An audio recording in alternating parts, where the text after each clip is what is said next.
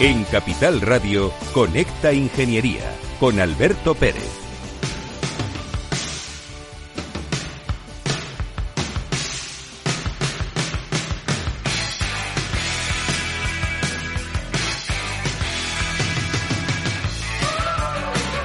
Buenos días España, buenos días ciudadanos. Vaya puente que hemos tenido aquí en Madrid, que ha sido complejo porque hemos tenido que trabajar para preparar el programa, claro, después de estar tantos días fuera del estudio haciendo programas, Enrique Serrano. ¿Cómo estás, querido amigo? Muy bien, Alberto, encantado de estar aquí contigo. Hoy te he traído a ciegas. Totalmente. Para que hablemos de cosas, pero en este caso eh, voy a ser yo el que pregunte y tú vas a contestar porque tienes toda la libertad del mundo para contestar qué está pasando con la transformación digital y si se están enfriando los fondos europeos. Y para ello vamos a acudir a una serie de perlas que cuando hemos estado eh, fuera del estudio, pues ahí tengo una pequeña biblioteca de, cortes que creo que son muy interesantes y te van a traer muy buenos recuerdos.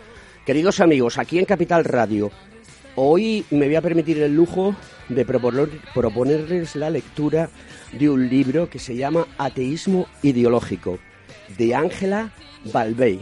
Yo no conocía a esta periodista y la verdad es que es una mujer culta, extremadamente culta y extremadamente inteligente. No dejen de leer este libro porque les va a abrir los ojos en muchas de las cuestiones que ustedes diariamente piensan. Conectadas, conectados, ciudadanos, ciudadanas. Viva la ingeniería aquí en Capital Radio. Conecta Ingeniería, programa del Cogitín. Conecta Ingeniería con Alberto Pérez.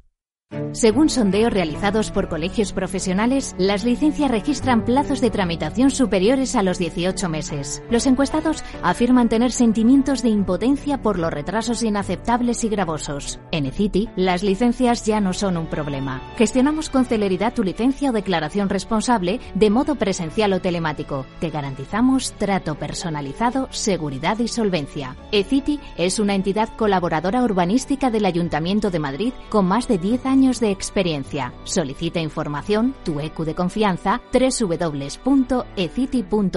También puedes llamar al teléfono 914514499 o visitarnos. Estamos en la calle Jordán número 14 de Madrid. Acceso por el Colegio Oficial de Ingenieros Técnicos Industriales de Madrid. ¿Quieres ser empresa colaboradora del Cogitim? Gracias al convenio gratuito tendrás multitud de ventajas para tus empleados aunque no estén colegiados, tales como descuentos en formación presencial y online, acceso a proempleo para que puedas encontrar el perfil que más se adecue a tus necesidades y aparición en nuestras publicaciones y web, entre otras. Hoy más que nunca, colaboremos juntos. Puedes llamarnos al 91 448 2400.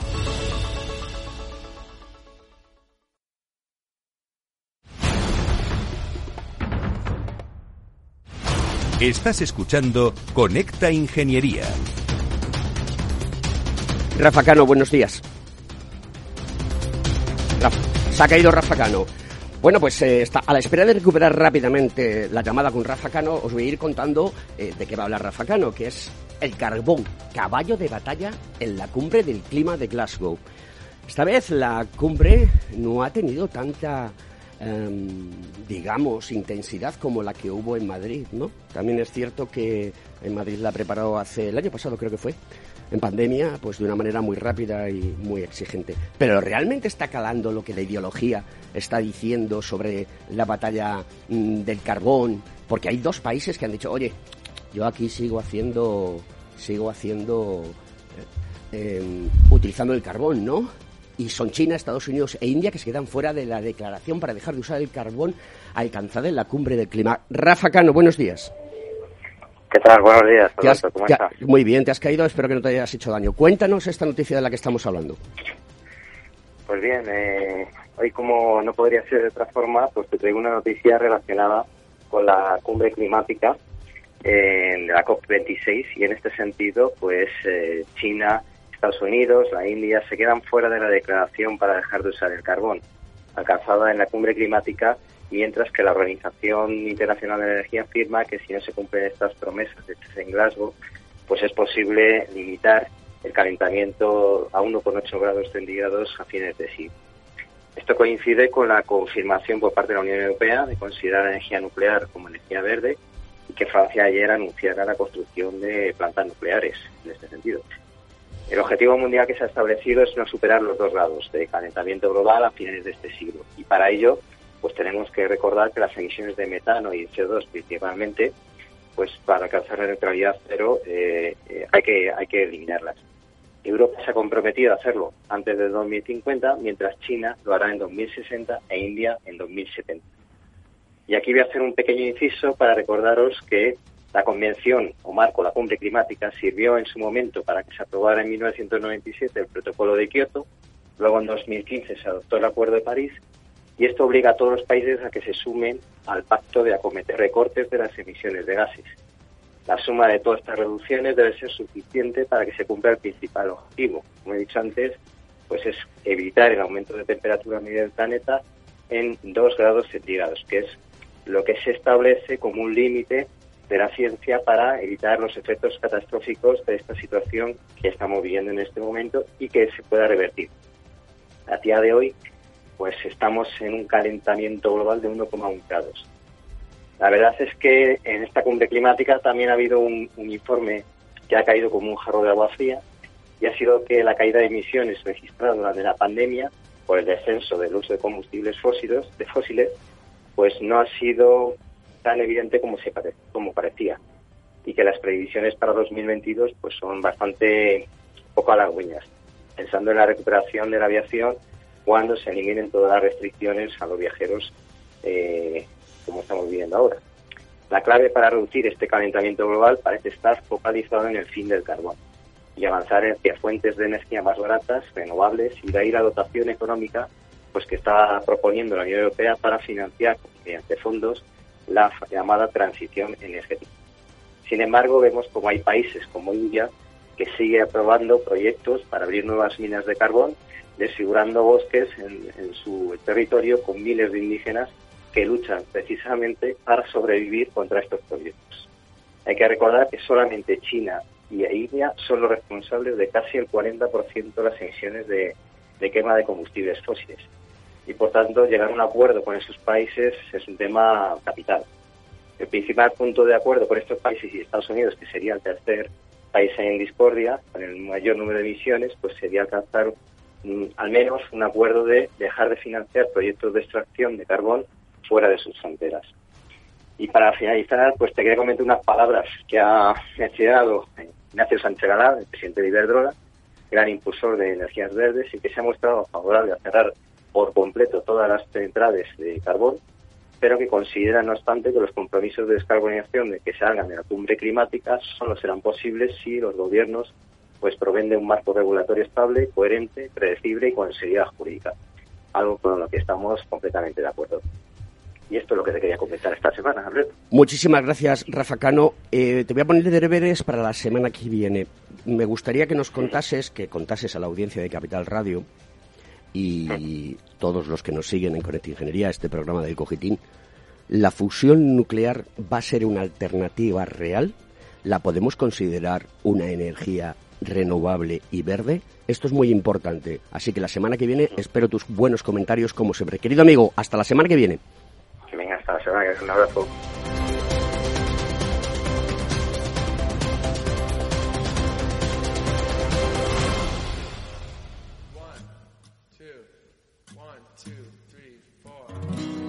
Estás escuchando Conecta Ingeniería.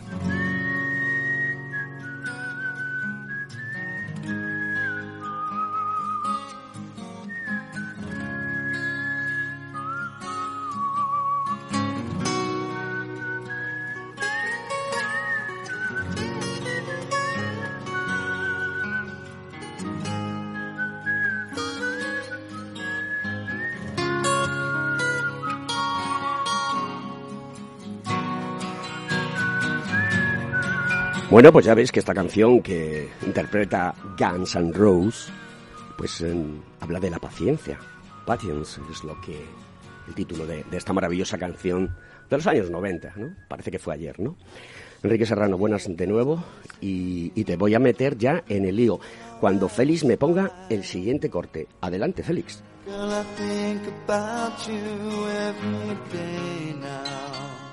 Para Conecta Ingeniería Capital Radio, consejero. España tradicionalmente no no ha sido nunca un país emprendedor. Eh, no quiere decir que no haya tenido emprendedores, que son dos conceptos diferentes. Durante 30 años desde la democracia, en la Universidad Española se ha, eh, se ha provocado que haya funcionarios y no emprendedores. Y todo está relacionado con un paro juvenil que es el más alto de la brecha de Europa. ¿Este alto comisionado es consciente de todo esto y va a promocionar que los jovenzuelos y jovenzuelas de nuestro país sean capaces de aprender a emprender? Es decir, como dicen en el MIT, hay que aprender aprendiendo. Y esto en este país, sintiéndolo mucho, y yo soy ingeniero, no es así. España siempre ha sido un país eh, innovador y ha sido un país emprendedor. Y esos ejemplos los tenemos a lo largo de nuestra historia. Solamente hay que recordar que hace 500 años montamos el primer fondo de capital riesgo de nuestra historia con monedas de plata.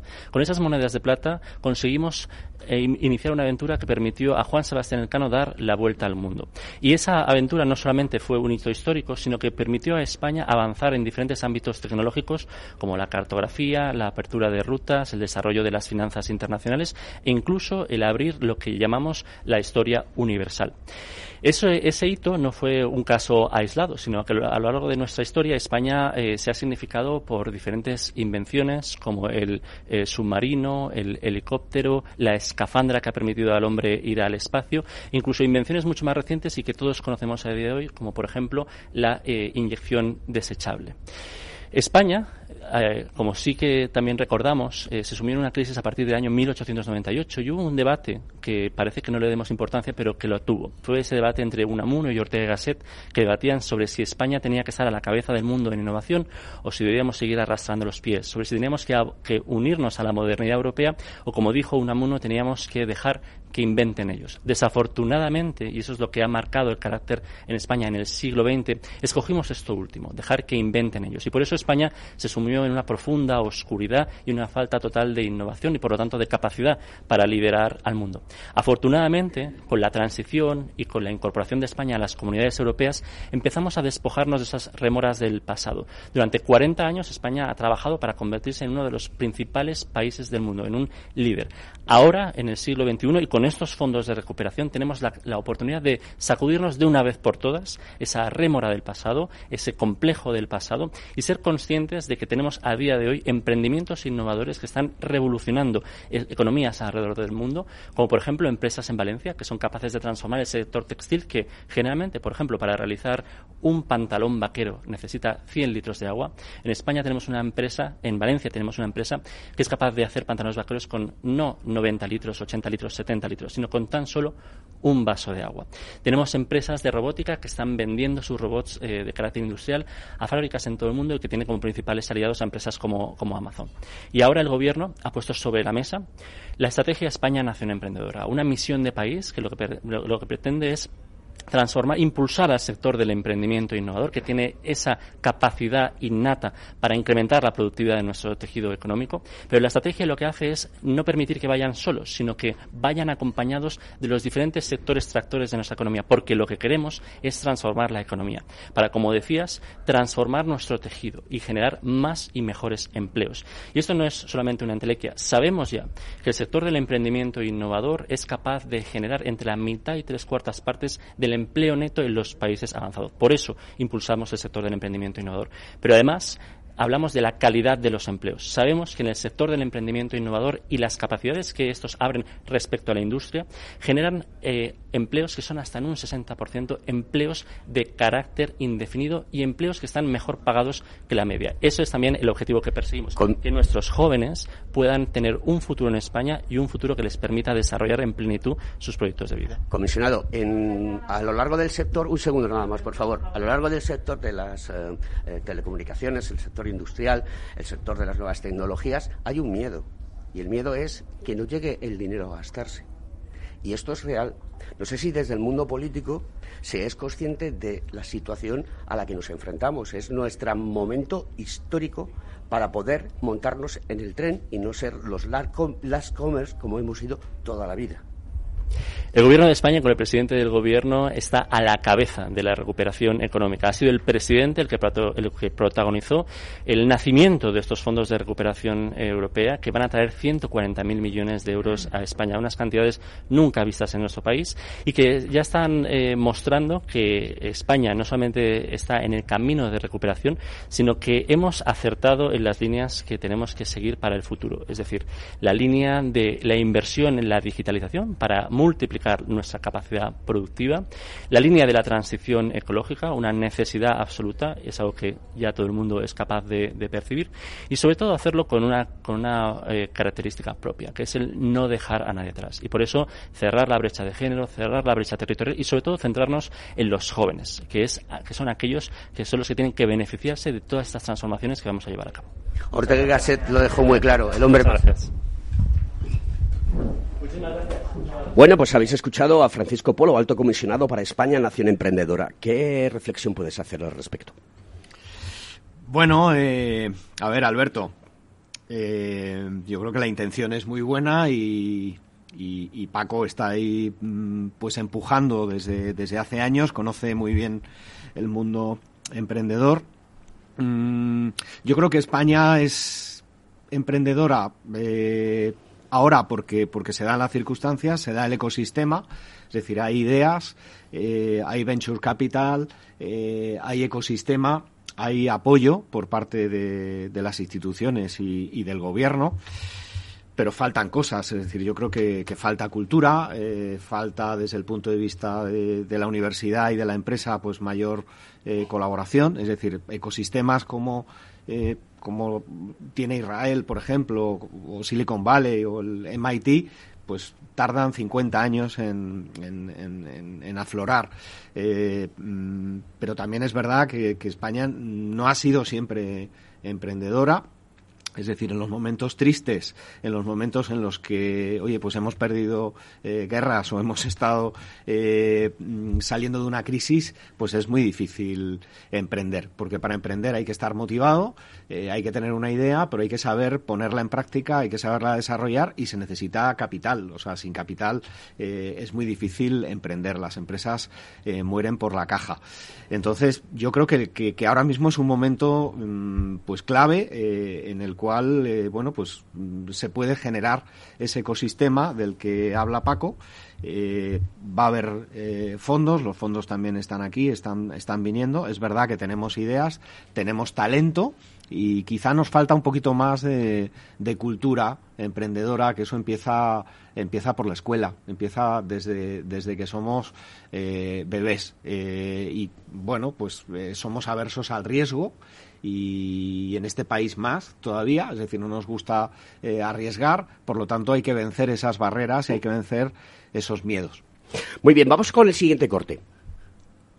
Bueno, está con nosotros Alberto Granados. Alberto Granados es el presidente de Microsoft España. Enhorabuena lo primero porque es desde el 1 de julio, si mal no nos has dicho, ¿no? gracias, muy amable, muchísimas gracias. Encantado de estar aquí. Te agradezco que estés en los micrófonos de Connect Ingeniería, que es un programa eh, que patrocina el Colegio Profesional de Ingenieros Técnicos Industriales de, Madrid. Yo soy ingeniero y, bueno, pues nos dedicamos también a esta parte de, de la comunicación que nos parece muy interesante. Pero dentro de nuestro colectivo, no solamente para mm, nuestros propios ingenieros e ingenieras, sino para toda la sociedad, nos es muy importante transmitirles que la gente tiene que adquirir conocimiento. Tenemos un déficit de talento muy importante. ¿Cómo eh, vais a solucionar desde Microsoft? Yo sé que estáis en muchas plataformas, por ejemplo en digitalizate.es, que hace poco pues estuvieron en nuestro programa los representantes y nos estuvieron explicando. Entonces dais formación, pero es que los chavales de hoy en día solamente ven a Ibai Baños, ¿no? El youtuber que, que hay. ¿Hay algunas otras técnicas que se pueden coger para que la gente joven se enganche a la transformación digital? Sí.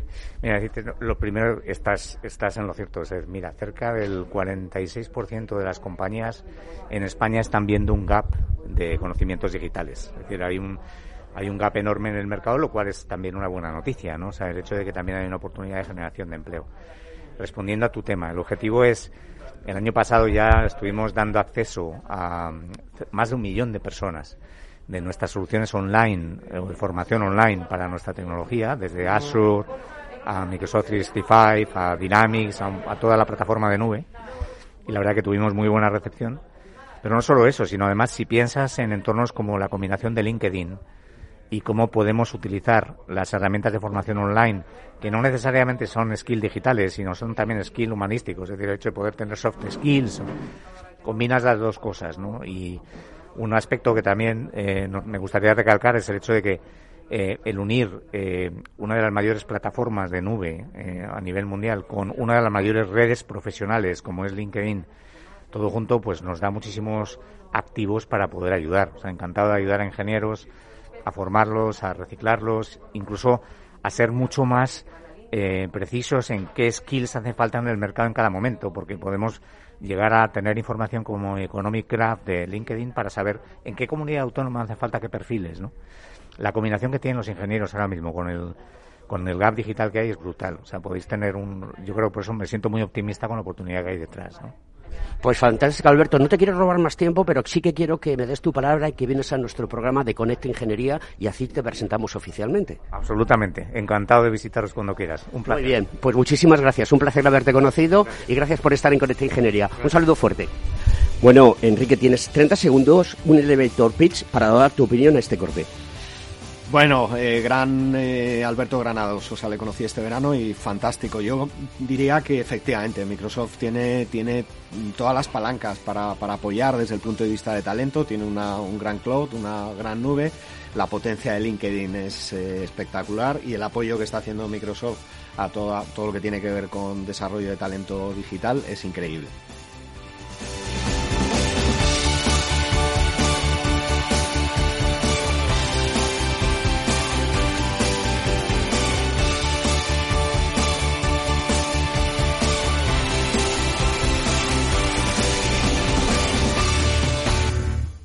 Conecta Ingeniería con Alberto Pérez. Buenos días, Javier Font a ver qué me traes hoy, porque es que me tienes un poco desconcertado. ¿Cómo estás, querido amigo? Bueno, buenos, buenos días, buenos días. Oye, qué bonito anuncio del Ayuntamiento de Madrid para prevenir accidentes, ¿eh? Sí. Me ha gustado mucho. Muy bien.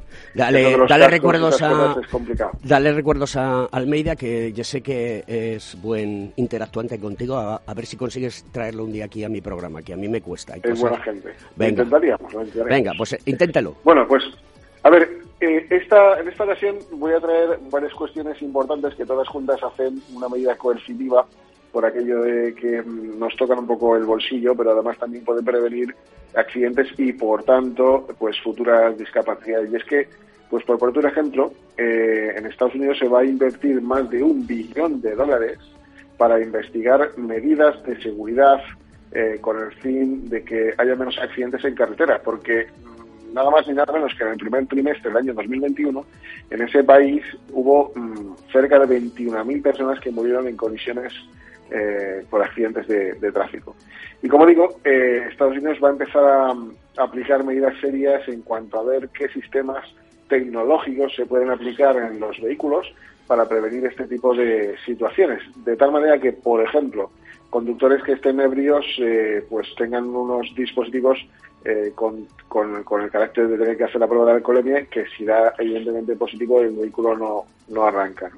Tesla ya, ya tiene, tiene un sistema que se llama Autopilot, que de alguna manera, eh, bueno, pues este vehículo eh, cuenta con un dispositivo que tiene que incluso hacer eh, pues la utilización de mecanismos para soplar, lo que habitualmente digamos soplar un dispositivo para saber el grado y el nivel de alcoholemia que se, que se tiene. Y, pero bueno, ya sabes que también que hizo la hizo la trampa y hay distintos casos también que ya se ha demostrado cómo se, se puede desconectar este tipo de sistemas. Y por último, pues hay lo que lo que se llama Pass Azure Drive, que es un seguro eh, por el que pagas según conduzcas. Y es ni más ni menos que un servicio de asistencia tecnológica que lo que hace es ver los recorridos, eh, si has tenido accidentes, la velocidad que alcanzas, en fin, en definitiva, un control que puede llevar a propiciar seguridad y, por tanto, evitar eh, futuras discapacidades. Aquí, seguramente que ya habrá alguien que empiece a pensar, ya, pero ¿y qué pasa con la protección de datos? Pues mire usted, quizás haya que pensar que lo que no puede ser normal es que evolucionen más rápidamente las estrellas que las personas en este sentido a la hora de tener instrumentos que nos permitan prevenir accidentes y, por tanto, discapacidades. Hay que ponerse la piel de quien lo sufre y por supuesto es la tecnología que siempre debe estar al servicio de la humanidad, pues aplicarla porque para ello es importante que eh, las personas lo conozcan y sepan que puede llegar a existir en nuestro país sistemas de este tipo de prevención de accidentes. Querido amigo, la semana que viene más madera. Un abrazo fuerte. Un abrazo a todos. Hasta luego.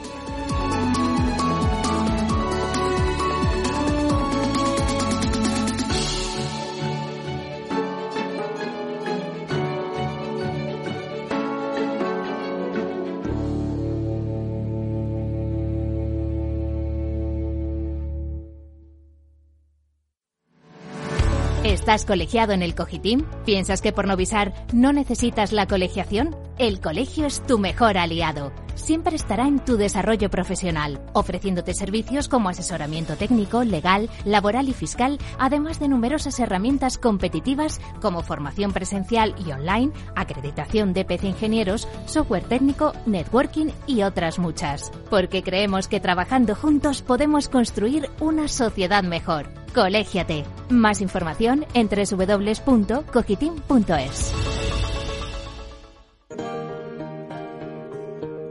Antonio Sousa. ¿Qué tal? Buenos días, ¿cómo estamos? Muy bien. ¿Cómo estamos todos los oyentes?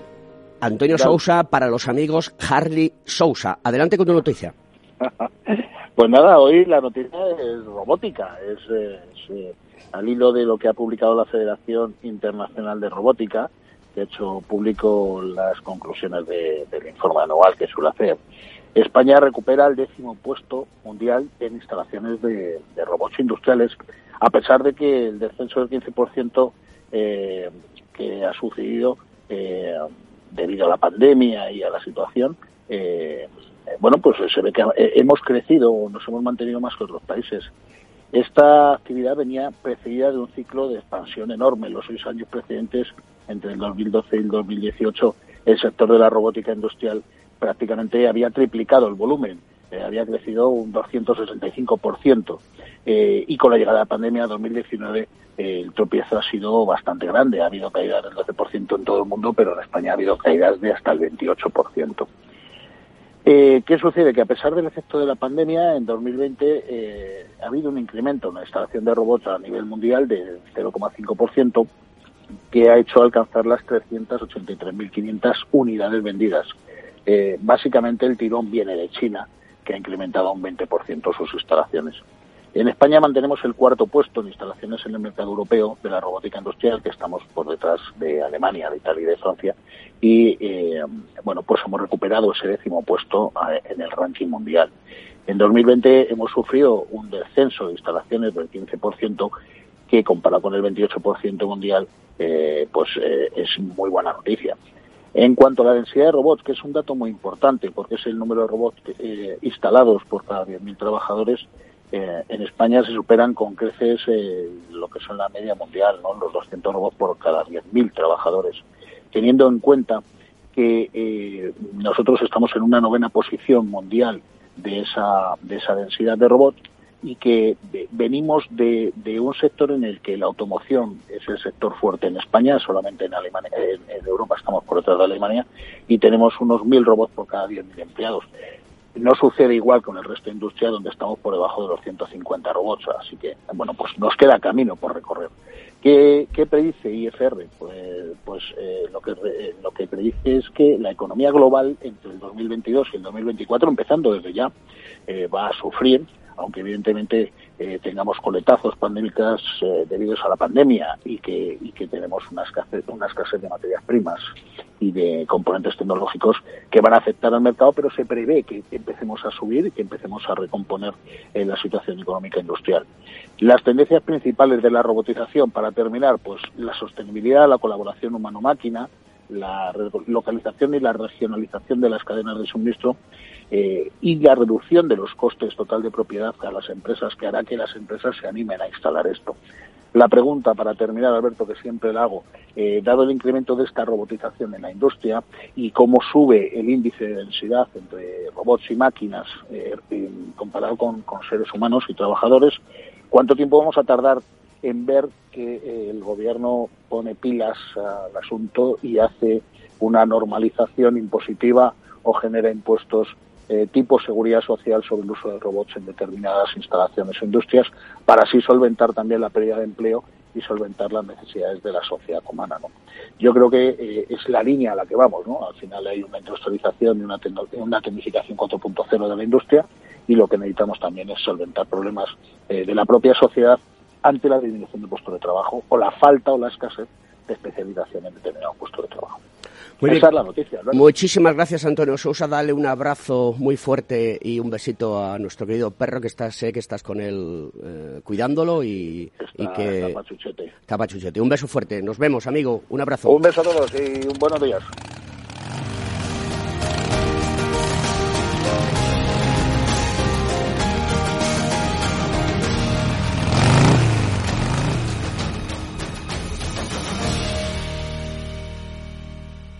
Escuchas Conecta Ingeniería con Alberto Pérez.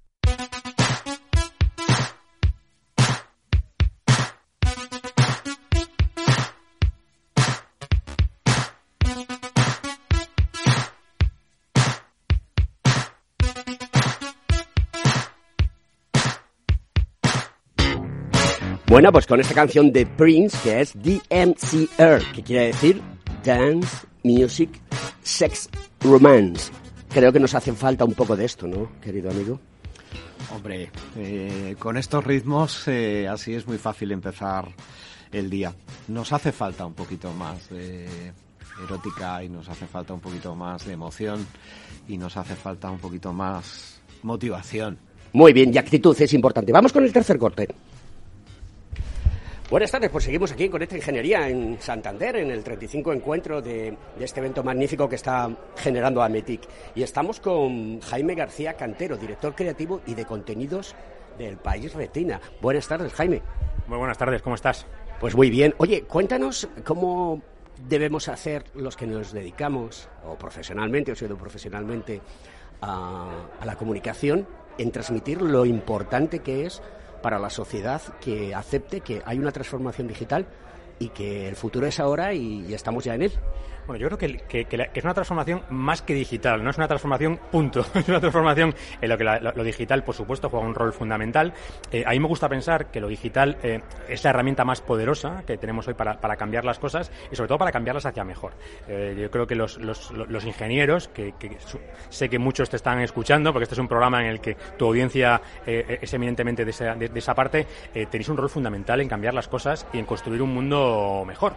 Yo me niego a aceptar que la tecnología solamente se, puede hacer eh, fuera, solamente lo pueden hacer los gigantes tecnológicos y que solamente va de personalizar eh, publicidad y contenidos. Yo creo que, los, ingenieros y los tecnólogos tenéis un rol fundamental en construir un mundo más sostenible desde todos los puntos de vista, ¿no? desde las tres P famosas de la sostenibilidad, de, de, salvar este planeta, la primera P, de conseguir que las personas, la segunda P, tengamos unas vidas más dignas, con trabajos más justos, con más diversidad, con más participación y con mejor calidad democrática, y por supuesto supuesto, esa P que a veces nos olvida, que es la de la prosperidad, la de ser capaces de, crear eh, puestos de empleo de, valor, eh, como, lo hace la, ingeniería, eh, de, construir industria, de construir riqueza a largo plazo, porque bueno, yo creo que sin, sin, innovación no hay industria, sin industria no hay prosperidad y sin prosperidad no hay bienestar. O sea, que, que sois una parte fundamental de ese bienestar que todos queremos. Bueno, tú también eres ingeniero, con lo cual también formas parte de ello, haces una labor preciosa en la retina que mucha gente lee, entre, entre otros yo, incluso muchos amigos míos han pasado por tus manos. Así que Jaime, muchas gracias por darnos esta oportunidad de entrevistarte y esperemos que España pueda, que todos creemos que sí, pero hay que aterrizar los pies y trabajar. Podemos, seguro. Muchas gracias a ti y seguimos hablando.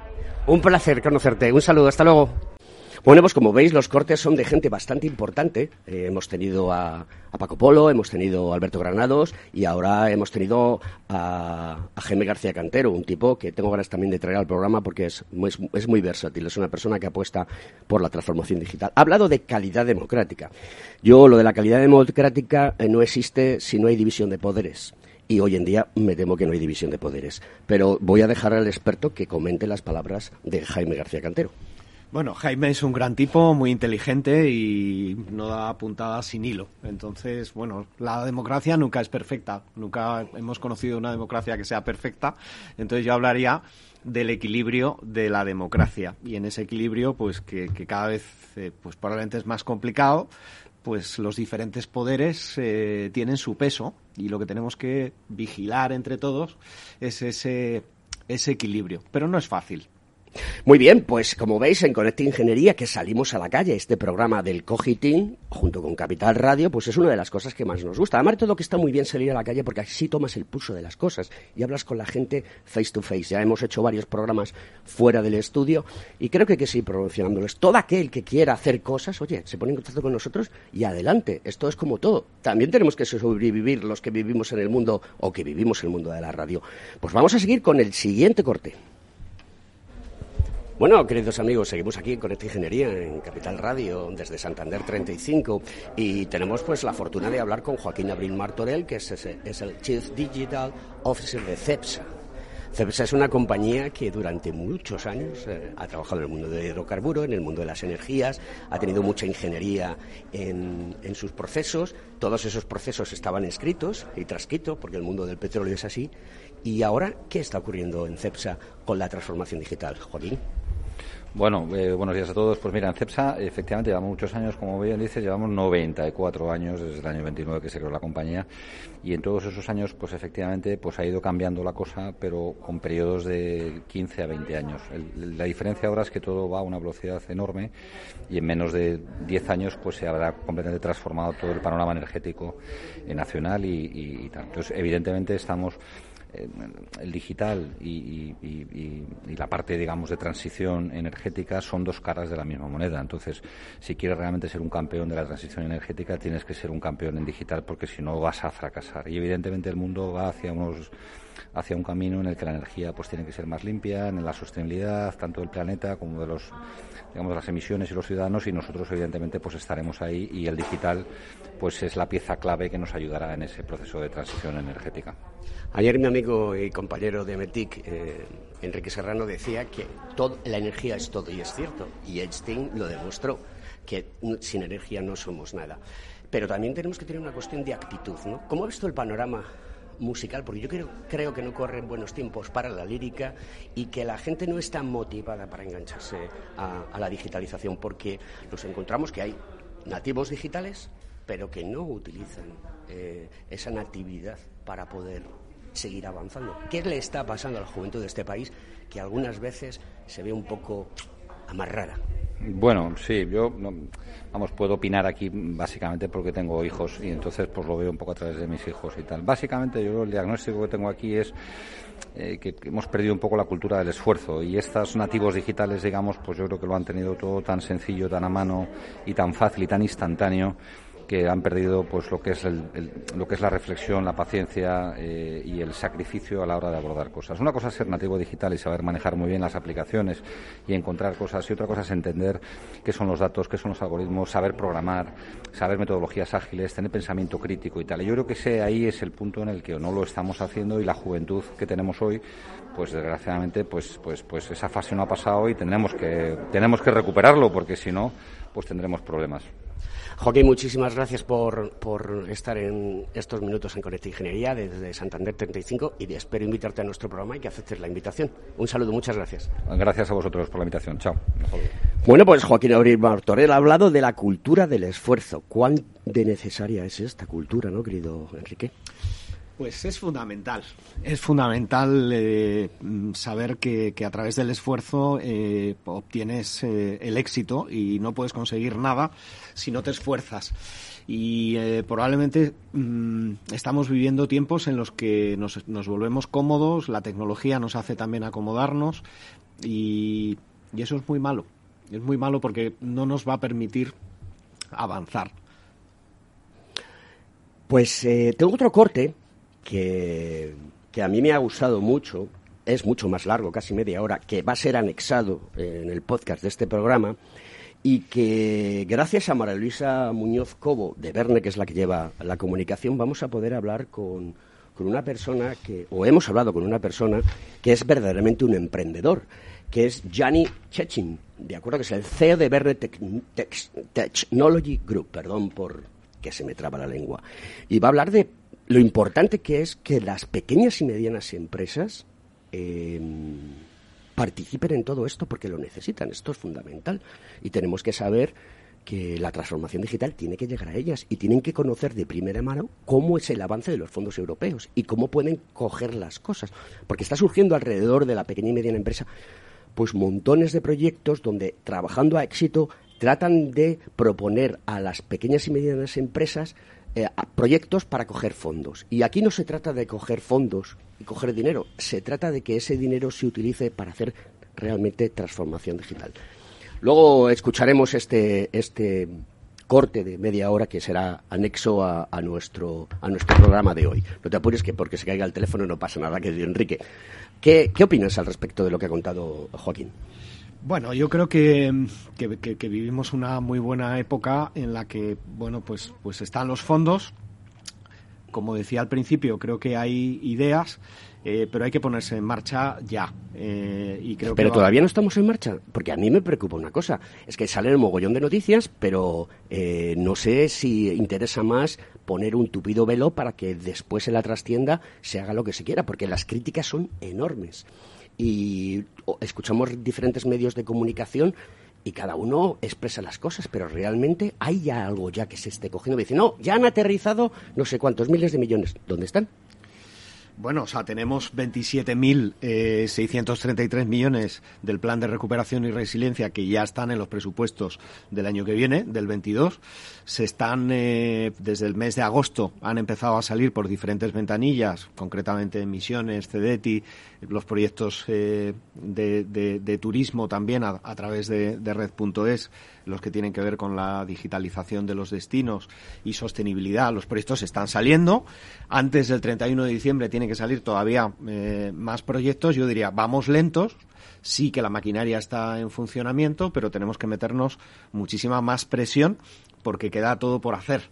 Eh, y sobre todo ya desde el punto de vista del reparto de, cómo se van a gestionar esos fondos, hay un 55% que serán gestionados por el gobierno central y estamos hablando de, de 13.000 millones de los que he millones, sí, de los que he hablado antes, mientras que el 45% tiene que ser gestionados por las comunidades autónomas y por las corporaciones locales. Y en este sentido, aunque la gobernanza está definida, yo creo que, están, hay muchos ayuntamientos que están muy perdidos en cuanto a cómo se tienen, a qué convocatorias se tienen que presentar, cómo se tienen que, presentar, cuándo, cómo se va a gestionar. Es decir, hay falta comunicación, falta información, falta transmitir esa gobernanza que ya está. Pero en el tema local hay lo que se llama la Federación de Municipios. Mm, qué, actividades, qué acciones, qué, reclamos está haciendo la Federación, porque ahí aglutina todos los las entidades locales. Está la, FEM, la Federación Española de Municipios y Provincias, están las diputaciones, eh, que también están transmitiendo información. Hay más de 8.000 eh, municipios y se requiere mucha pedagogía. Yo creo que no es suficiente. O sea, se requiere más pedagogía, más información, más contacto, más comunicación y por parte de los ayuntamientos, pues también más proactividad. Hay, ayuntamientos que, ni, se han enterado de cómo presentarse a determinadas convocatorias. Este fin de semana he estado hablando con alguno de ellos, importante, y, y, ni siquiera se ha presentado a convocatorias que se podían eh, haber presentado y que son muchos millones trabajo, eh, proyectos para, para, el municipio y para todo, para todo el área y para toda la comarca. ¿No hubiese sido más cómodo, más fácil y más pragmático el enchufar el dinero y poner gente a que controle lo que se debe de hacer. Es decir, te pongo un ejemplo, aquí en la Comunidad de Madrid hay un pueblecito que se llama Valdemaqueda, precioso, tiene un, un, puente del siglo XII precioso, llamado, mal llamado el puente romano, pero es muy bonito, pasa por allí el río Cofio. Y esto está justamente frontera con Ávila, al lado de, entre Hoyo de Pinares y Robledo de Chabela. El alcalde no cobra sueldo. El alcalde se presenta a las elecciones por un partido político y la gente le vota no porque sea del partido político, sino por su capacidad de hacer cosas. Este edil de, este pueblo, Valdemaqueda, mm, ¿cómo gestiona todo esto? Es que no va a llegar fondos para ese tipo de población. Me, me cuesta entender las situaciones, Enrique. Bueno, en primer lugar, yo creo que todo el mundo tiene que cobrar por, por el trabajo que hace y tiene que cobrar de manera razonable. Por lo tanto, mm, bueno, pues eh, mm, sí hay alcaldes que, que, no cobran, pero yo diría, pues mm, por, por el trabajo todo el mundo tiene que cobrar, punto número uno. Punto número dos, todos los ayuntamientos tienen un secretario. Eh, y yo creo que, este secretario es pieza clave pues para, para poder eh, mm, movilizar, gestionar, apuntar aquellas ventanillas en las que los fondos pueden donde pueden estar eh, disponibles y a partir de ahí pues pedir ayuda, es decir, pedir ayuda donde sea, en las diputaciones, en la FEM, porque se les va a prestar ayuda. Eso sí, mm, yo creo que hay voluntad de, hacer las cosas bien. ¿Tú crees que hay suficiente información en los medios de comunicación? Felipe González decía que mm, la opinión pública era la opinión publicada. ¿Los medios de comunicación lo estamos haciendo bien o mal? Pues sé sincero. Sí, bueno, yo creo que hay, hay quien lo está haciendo bien y hay quien toca de oído y quien, bueno, pues eh, yo creo que aquí eh, la información está, lo que pasa es que hay que buscarla, hay que consultarla, como tú bien haces, hay que preguntar a la gente que sabe. Eh, entonces, claro que, hay muchos que lo estáis haciendo bien y hay otros que, tocan de oído. Esa es la verdad. Es decir, hay informaciones que las lees y dices, no me lo puedo creer. Es decir, no está bien informado. Tenemos que hacer un llamamiento entonces a todos nuestros compañeros para que busquen el bien común y cuenten realmente lo que está pasando, porque esto es importante. O sea, aquí la sociedad la conformamos todos y tenemos que trabajar por el bien común, que es de lo que se trata. Es que vivimos en una sociedad donde yo me relaciono contigo, tú te relacionas conmigo y nos relacionamos con toda la gente. Pluralidad, diversidad, todo lo que tú quieras. Todo es, hoy en día es aceptable, pero tenemos que ir cortita y al pie para solucionar los problemas. ¿Qué va a pasar si no somos capaces de gastar todo el dinero, o mejor dicho, invertir todo el dinero que viene de Europa? Pues primero perderemos eh, probablemente la gran oportunidad del siglo para transformar el país, para transformar eh, la sociedad. Dos, estaremos hipotecando eh, pues a nuestros hijos, generaciones futuras y seremos los responsables. Y tres, haremos el ridículo más espantoso en Europa y en, y en el mundo, porque nos, somos el país ahora mismo que más ayuda está recibiendo de, de Europa para transformarse. O sea, más que Italia. Sí. Estamos ahí por la necesidad de crear una industria que es fundamental para que funcione todo y vengan inversores que quieran meter dinero en nuestro país y puedan recoger sus frutos. Esto es así, de sencillo, no hay más. La oportunidad de cambiarnos, de transformarnos, de transformar la industria, de formarnos, de eliminar eh, todo el paro que hay eh, y que seamos una sociedad más próspera, más feliz y más igualitaria. Al marito de España, geoposicionalmente, se dice, o geoestratégicamente está colocada en, un punto clave, es decir, somos la puerta a África, somos la entrada a Marruecos, en las Islas Canarias son la entrada también al mundo iberoamericano y de alguna manera podemos extrapolar a nuestros países hermanos todo este tipo de información y hacer que las cosas crezcan poquito a poco y que se vaya generando mucho más riqueza, porque aquí realmente lo que se trata es de generar riqueza para que todo el mundo pueda disfrutar de ella sin necesidad de tener que mm, dar mm, eh, limosna. Es decir, mejor enseñarles a pescar que darle peces. Un país es rico de verdad cuando la riqueza es compartida. La felicidad es más felicidad cuando es compartida somos efectivamente un polo estratégico, no solamente con África, sino con Latinoamérica y también con Asia, porque el Mediterráneo hace que nuestros puertos reciban una gran cantidad de mercancía eh, asiática. Tenemos muy buenas relaciones con Oriente Medio y nos falta todavía creernos más, eh, creernos más Oriente, estar más en contacto con, Corea, con China, con, Japón, eh, con otras economías y, no mirar solamente a América, tenemos que mirar también a Asia. Bueno, se nos acaba el programa. Sube un poquito la música, Félix, por favor.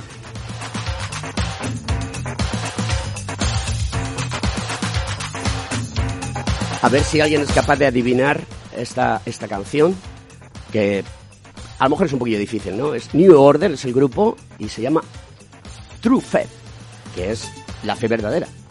No sé si estamos en la fe verdadera o no. Sé que estamos en Conecte Ingeniería, este programa del Cogitín para toda la sociedad, contando cortita y al pie lo que creemos que es súper importante. Es decir, no nos dejamos nada en el tintero, no nos casamos con nadie, somos completamente independientes y lo que tratamos es que la sociedad reviva y que se enganche a una nueva era que está aquí y que tenemos que trabajarla todos los días. La fe mueve montañas, eh, por eso eh, contigo Alberto al fin del mundo. Eh, pero tenemos que tener fe en nosotros mismos, en nuestras capacidades, en nuestro conocimiento, en, la capacidad que tenemos uno a uno de cambiar las cosas a nuestro alrededor y así cambiaremos el mundo. Sí, porque es que esto es eh, un mundo precioso. Yo animo a todos los jovenzuelos y jovenzuelas de este país a que se enganchen a estudiar lo que ellos quieran. Porque desde la filosofía, la antropología, desde las bellas artes, desde la ingeniería, desde la arquitectura, desde el derecho, desde la biología, hay encaje en el mundo digital. Porque además de todo, el mundo digital es que ya lo tenemos que utilizar todo. Y aquí lo que se trata es de saber cuál es el proceso y utilizar las energías, eh, perdonar, las tecnologías habilitantes para hacer un mundo más sostenible y para hacer un mundo mucho más diverso.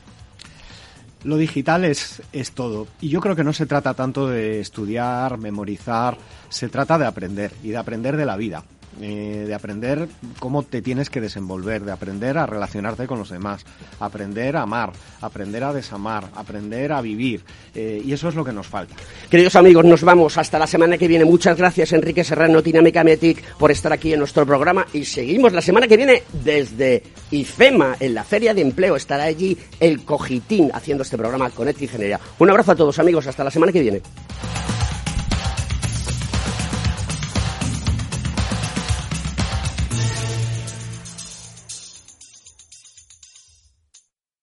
Yannick Chekin es el CEO de Verne Technology Group, una empresa de origen italiano eh, que está afincada en España y que tiene una historia muy curiosa. Y además todo es que está especializada en pymes porque ellos fueron una pyme hace muchos años.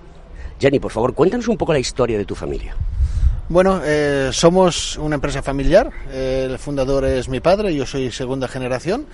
Eh, la historia viene pues eh, de una necesidad eh, desde un punto de vista ya de vida de mi padre de, dedicarse al mundo que no era el de mi abuelo, que era el mundo de la agricultura, por lo cual empieza en los años 70 con una actividad alternativa y paralela a la agricultura, es decir, con una retroexcavadora, trabajar para siempre el mundo del campo tiene una, una, oportunidad de trabajar para una empresa de telecomunicaciones en Italia. En aquel momento la máxima tecnología que se estaba moviendo era llevar el teléfono al pueblo, eso es, es así, por lo cual colabora con esta compañía hasta que el fundador de la compañía le transmite pues que eh, los hijos no quieren seguir con la actividad o no quieren responsabilizarse de la actividad, por lo cual eh, propone a mi padre la adquisición de la compañía. Mi padre lo estudia, lo analiza y adquiere la compañía y de ahí empieza nuestra andadura eh, como familia en el mundo de las telecomunicaciones. la compañía se transforma de local a regional hasta ser una compañía nacional y en finales de los años 80 es cuando decide hacer el, el salto, un salto internacional en aquel momento, pues eh, la, la, información no era tan accesible como estamos acostumbrados hoy en día, por lo cual eh, encontra información sobre España en un especial del Sole 24 Horas, el, periódico económico de referencia de, de Italia todavía hoy, donde se explica en 12 páginas que el, porvenir de España, un futuro brillante y, un crecimiento esperado muy interesante, ¿no? Por lo cual decide mi padre en ese momento, en esa fase teníamos unos socios en la compañía, decide con los socios de, dar el salto a, España, eh, haciendo una actividad que conoce, pero en un país que, no conocen. Por lo cual, en el año 91 entramos como propiedad en, Teleco, que es la compañía inicial de lo que hoy es eh, Technology Group. Eh, crecemos con, eh, obviamente, con el operador, que en aquel entonces era Telefónica, el monopolio. Eh, yo me incorporo a la compañía en España en el año 2003. Eh, vengo con la intención de hacer, ya estaba trabajando en Italia, en el sector, vengo con la intención de hacer una experiencia al extranjero y, ver si efectivamente era capaz de trabajar y desarrollarme lejos de mi familia y de mis amigos. Llevo 18 años aquí, eh, con una mujer y dos hijos, o sea, creo que lo he conseguido.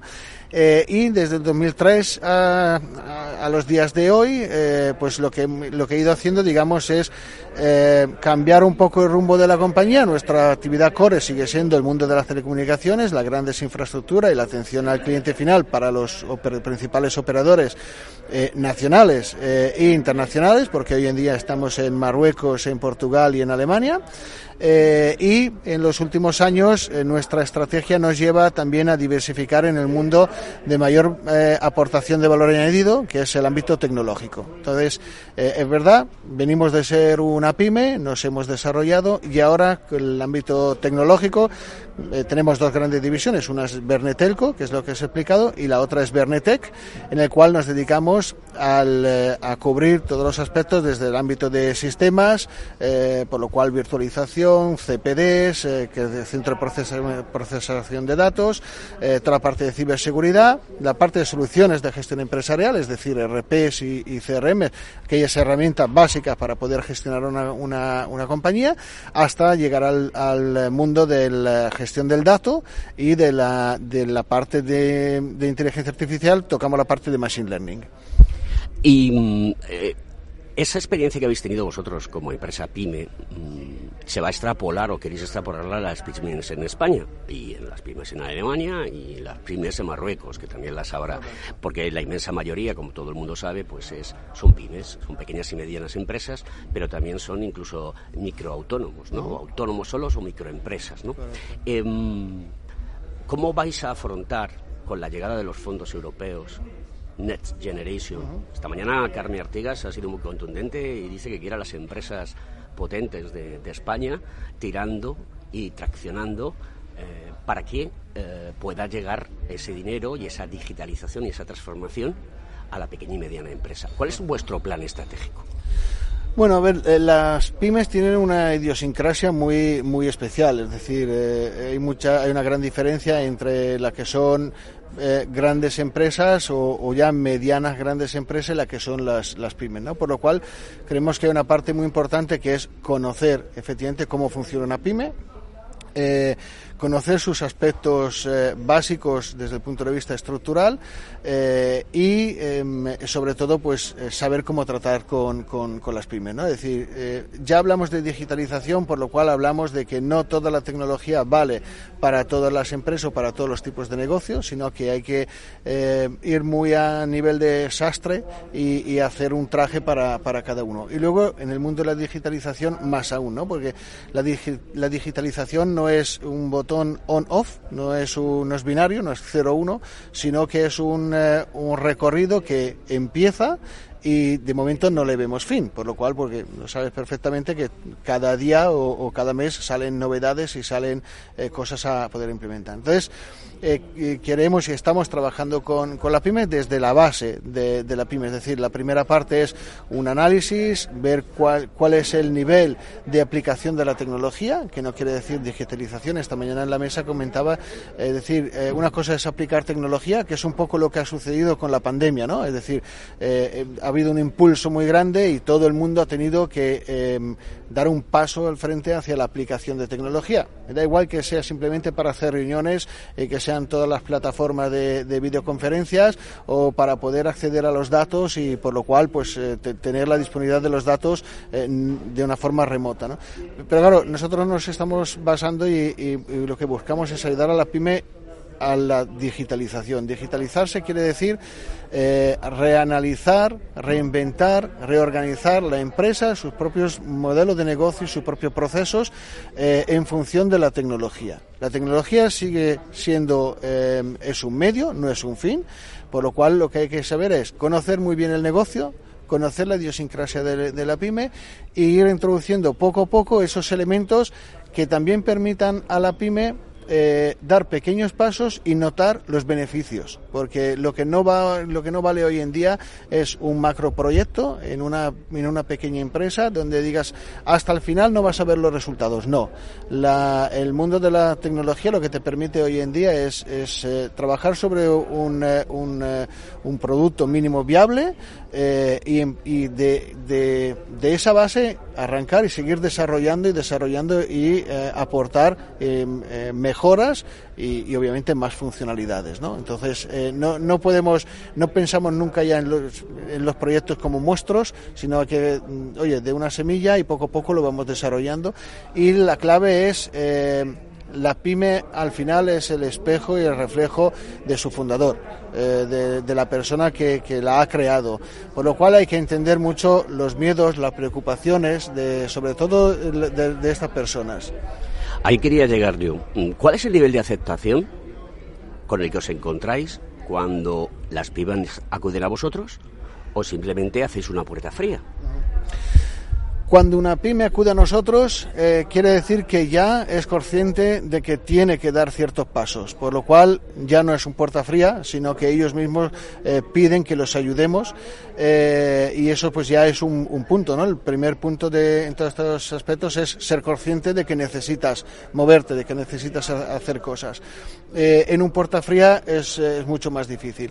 Y para contestarte, hay un aspecto que influye mucho y es la situación generacional de esa pyme. Es decir, em, entendemos que eh, una generación más reciente es eh, eh, más abierta y entiende que seguramente hay cosas que desconozca del mundo de la digitalización, pero confía en que tú le aportes la, mejor solución.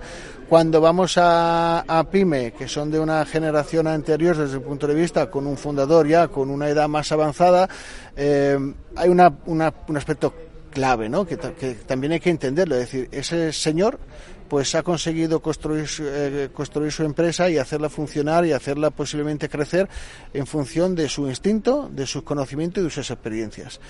Por lo cual, eh, eso tiene un peso muy grande en sus decisiones y no es, ahí es donde más difícil nos es demostrarle que las decisiones no tienen que ser basadas solo y únicamente en, tu instinto, en tu experiencia, sino tienen que basarse en los números. De hecho, hay un tema muy importante en todo esto que lo primero que hay que aprender es a desaprender. Si no aprendemos a desaprender, eh, no, no podremos dar lugar a nuevo conocimiento, por lo cual a nueva tecnología y hacer cosas nuevas, porque precisamente se trata de cambiar los procesos, muchas veces de cambiar el modelo de, negocio, de cambiar la relación con los clientes y, claro, eh, a veces nos encontramos con muchas dificultades. Pero claro, las cosas cuentan dinero. Y entonces tú vas a una pyme y dices, mira, el precio es este. Para esa pyme es un coste. ¿Cómo acompañáis al, cliente? ¿Tenéis propuestas de decir, mira, esto va a ser una financiación, lo vamos a financiar así, vamos a ir marcando hitos, va a llegar el dinero de Europa, vamos a ir recibiendo el dinero, o a lo mejor tenemos que acudir a un banco, pedir un préstamo y un aval, o un crédito ICO, o lo que fuere, para que tú puedas llevar a cabo esto. Tú me puedas dar a mi eh, trabajo y yo te puedo hacer que tu empresa, se, se transforme digitalmente porque yo conozco cómo son las pymes. ¿Esto es así? Eh, sí, a partir de la, del anuncio precisamente de los, de, los Next Generation eh, Europe, eh, hemos abierto una línea de colaboración con una empresa especialista en el mundo de la gestión de, de ayudas y, financiación, por lo cual estamos ofreciendo a nuestros clientes esa posibilidad de estudiar el proyecto, lo estudiamos con, con nuestro partner y hacemos en modo que, que el proyecto sea subvencionable. Pero esto no quita que siempre una parte del, una parte del proyecto es subvencionable, pero otra parte del proyecto necesita de la propia financiación del, eh, de, la empresa que decide hacer el proyecto. ¿no? En este caso sí que es verdad que tenemos, eh, trabajamos con renting tecnológico, trabajamos eh, con, con, opciones de financiación, pero te diré una cosa, el que viene a buscarnos y que entiende que tiene que moverse, eh, su problema no es efectivamente el dinero, porque ya ha hecho una reflexión y ha entendido que como estaba funcionando hasta hace un año o hasta antes de la pandemia, eh, ya lo tenía complicado seguir en unos años más, pero después de la pandemia, pues se ha dado con la pandemia se ha dado cuenta que el cambio tiene que ser eh, que tiene que ser importante. Por lo cual Estamos trabajando en, ese, en esa parte de ayudas a, encontrar financiación para los, para los proyectos, pero tiene que haber una parte que es la voluntad y el creer en el propio proyecto de las, de las propias pymes. ¿Cómo convencéis a los clientes? Porque esto no es nada fácil, ¿eh? te lo digo porque yo también trabajo en el mundo tecnológico a niveles altos y no es tan sencillo hacerle entender a alguien que tiene una tradición mental y un horizonte generacional, como tú hablabas antes, que tiene que hacer el cambio. Hay gente que dice, no, mira, a mí no me complique la vida, machote, esto ha funcionado toda la vida y ¿para qué cambiarlo? Esto es un hándicap en España. Porque en España nos gusta que, que nos den mucho cariño. Tú lo sabes que llevas 18 años a- a- a- aquí. Entonces es importante mm, también lo que tú has dicho, desaprender para aprender. Pero ¿esto no será la piedra de Sísifo? Vamos a ver, eh, vuelvo a repetirte, o sea, nosotros no podemos trabajar con una compañía que con, con un cliente que no quiera cambiar. Eso es el, el primer punto. Se quedará fuera entonces, ¿no? Por supuesto, por supuesto se quedará. ¿Tú crees que se van a quedar fuera muchas empresas? Lamentablemente sí. Lamentablemente sí, no me gustaría, pero eh, hay que ser realista con el escenario que, que tenemos delante. Por lo cual, lamentablemente, se quedarán fuera todas aquellas empresas que no entenderán que tienen que dar un paso hacia la digitalización. La digitalización son, abarca muchos aspectos, o sea, y no nos vamos a los aspectos más, más complicados. Ya simplemente que sea, si lo pensamos, una relación con el propio consumidor, con el propio cliente. Eh, eh, a la hora de, lo he dicho antes, de tomar decisiones, basarla en número, porque tu competencia está tomando decisiones basadas en número y seguramente serán decisiones mucho más objetivas y serán decisiones que le darán mejores resultados. Por lo cual, esto es un mercado y al final, si, si quieres estar en el mercado, o progresas con el mercado o, te quedarás te quedarás fuera, ¿no? Entonces, eh, en ese sentido, a ver, ¿qué hacemos nosotros? Bueno, eh, hay una parte importante nuestra que es la capilaridad, es decir, eh, eh, pensamos en global, pero actuamos local, localmente, eh, por lo cual mucha cercanía con el cliente, mucha empatía con el cliente, trabajamos de la mano de, de nuestro cliente para entender su problemática, para entender sus preocupaciones. Hay una parte muy importante que hacemos que es, podría llamarse, es formación, pero a la vez es adoctrinamiento, es decir, explicarle, hacerle ver, trabajar proyectos pequeños que, que le puedan demostrar que puede haber resultados a corto plazo eh, y una vez eh, que ganas la confianza con el cliente, que el cliente ve que lo que le estás diciendo eh, es verdad y puede tener resultados, pues automáticamente es el propio cliente que se engancha. También sufrimos, el mundo tecnológico sufre de estos años pasados, de los últimos, los últimos eh, 10 años, donde es una lástima decirlo, pero también se ha vendido mucho humo. Entonces, eh, también... A ver, explica, explica eso de se ha vendido mucho humo. Venimos de unos años que se ha vendido mucho humo. Pero es que la transformación digital viene desde hace mucho tiempo. Es que desde el año 91 eh, del siglo pasado ya se estaba trabajando en temas de, de blockchain como sistema. Las criptomonedas han aparecido un poquito más tarde. Pero, mm, a ver, ¿qué es eso del humo?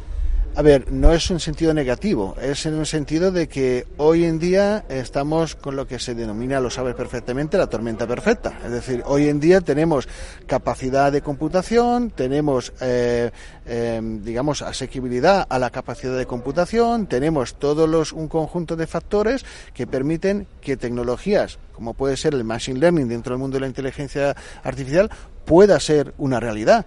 La inteligencia artificial no es de hoy, la inteligencia artificial es desde los años ya de los años 40, 50 y de los años 70 ha tenido sus inviernos, sus veranos, ¿eh? por lo cual eh, no es algo que pero claro, ¿por qué hoy tenemos eh, por qué hoy es- se habla tanto de deep learning o de machine learning, ¿no? Obviamente en, en puntero es deep learning, pero aplicativo eh, a una base más amplia es el machine learning. Bueno, porque realmente la tecnología, eh, he dicho, la capacidad computacional, la conectividad, es decir, no nos olvidemos que, que, que hace, no exagero, hace 10 años, eh, pues si te llegaban mm, 20 megas, eh, era un éxito. ¿eh? Tenías que estar muy cerquita de la central y tener una red de cobre que no estuviera muy multiplada. Hoy en día, pues ya parece que no, pero esto es el mismo concepto de los smartphones, ¿no? Y parece que nos parece imposible una vida sin smartphone, sin, sin eh, hacer una operación bancaria de donde, donde estés. Pero bueno, hace, hasta hace poco eso era ciencia ficción. Yo tuve de los primeros móviles con la I de ingeniería y era una odisea querer navegar en, en, en Internet. Se decía que hay navegación. No es navegación, eso no. Entonces, eh, por eso te digo, no es que se haya vendido mucho humo desde el punto de vista negativo, pero que sí que los avances en la tecnología eran muy costosos y era muy difícil realmente dar algo objetivamente valioso al, al cliente. Eh, por eso te, hablo de que, de que también los clientes pues tienen cierta reticencia. Gianni, eh, durante toda la jornada de Santander 35, que aquí está Conecta Ingeniería, eh, en, este evento que ha organizado Ametic, junto al Banco Santander y la Universidad Internacional de Menéndez Pelayo, han hablado de la famosa frase que se está cogiendo ya tan manida y yo creo que nos la van a tatuar aquí en el cuello, como el tatuaje que yo llevo aquí en el brazo, ¿no? Eh, búsqueda de talento.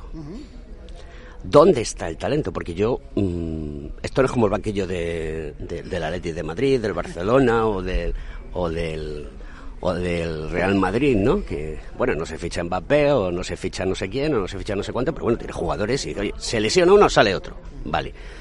Mm, ¿Qué estás aportando tú a tus procesos internos, a tu filosofía, a tu misión, a tu visión, con la gente eh, que tiene que aportar ese talento que se demanda, porque luego tenemos un gap con los jovenzuelos y jovenzuelas de este país, que son nativos digitales, pero no lo saques de ahí, lo utilizan para ver películas, para ver YouTube, para ver series o, o para chatear o colgar fotos en Instagram. Son, son, nat- son eh, nativos digitales como usuarios, no como desarrolladores, no como, como gente que nos pueda ayudar a desarrollar la tecnología. ¿no?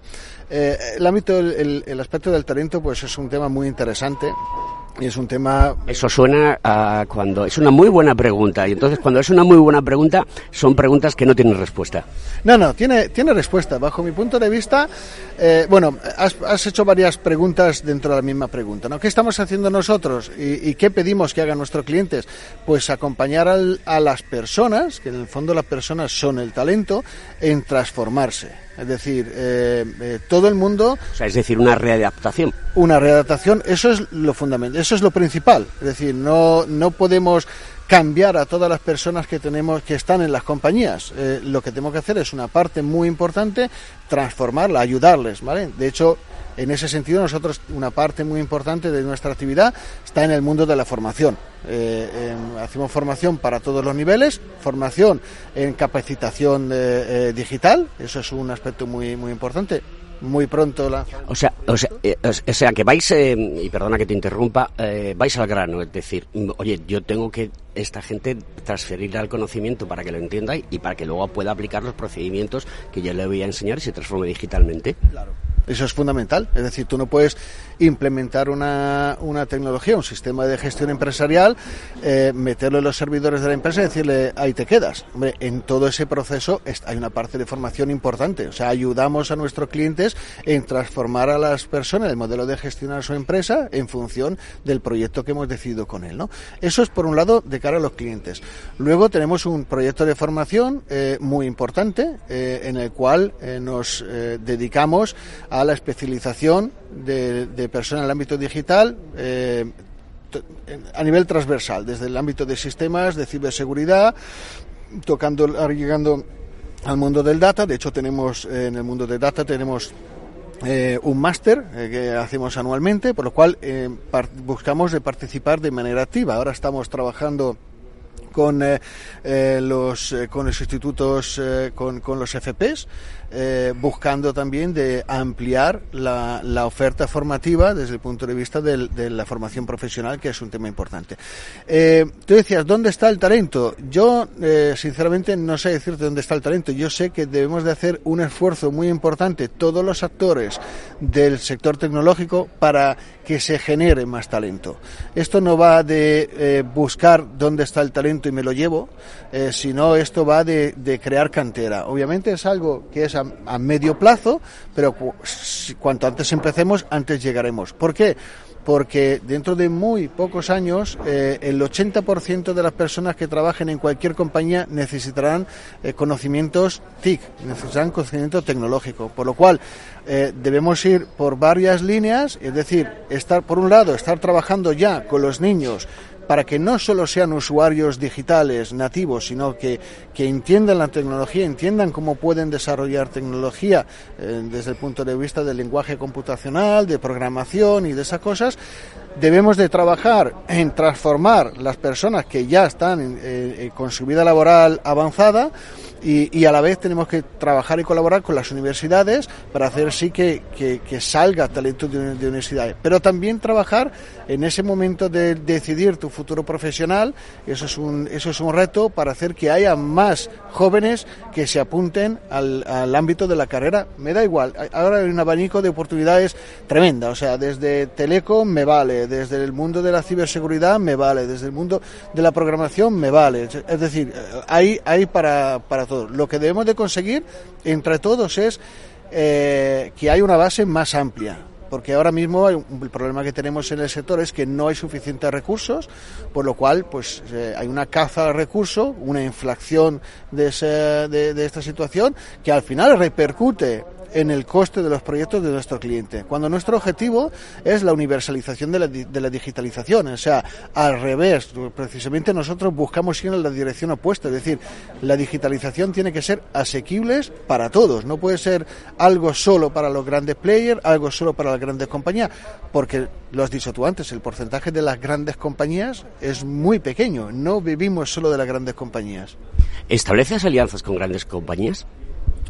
Sí, por supuesto, tenemos partnership y tenemos alianza con, con grandes compañías. Y, eh, yo creo que las... Eh, a ver, eh, hay mercado y lo hay para todos. Eh, las grandes compañías se nutren de las de las medianas eh, y de las pequeñas. Eh, eso yo para mí el, el a ver el tamaño importa desde un punto de vista de la capacidad de, sobrevivencia de una compañía, la capacidad de desarrollarse de una compañía, pero el tamaño no importa a la hora de emprender proyectos. Anoche eh, en la cena pues tenía al lado un, una, una persona, está con una compañía eh, tecnológicamente puntera y el, el eh, hace tres años eran eh, pyme, por no decirte micropyme, facturaban 8 millones. En tres años facturan 60 millones.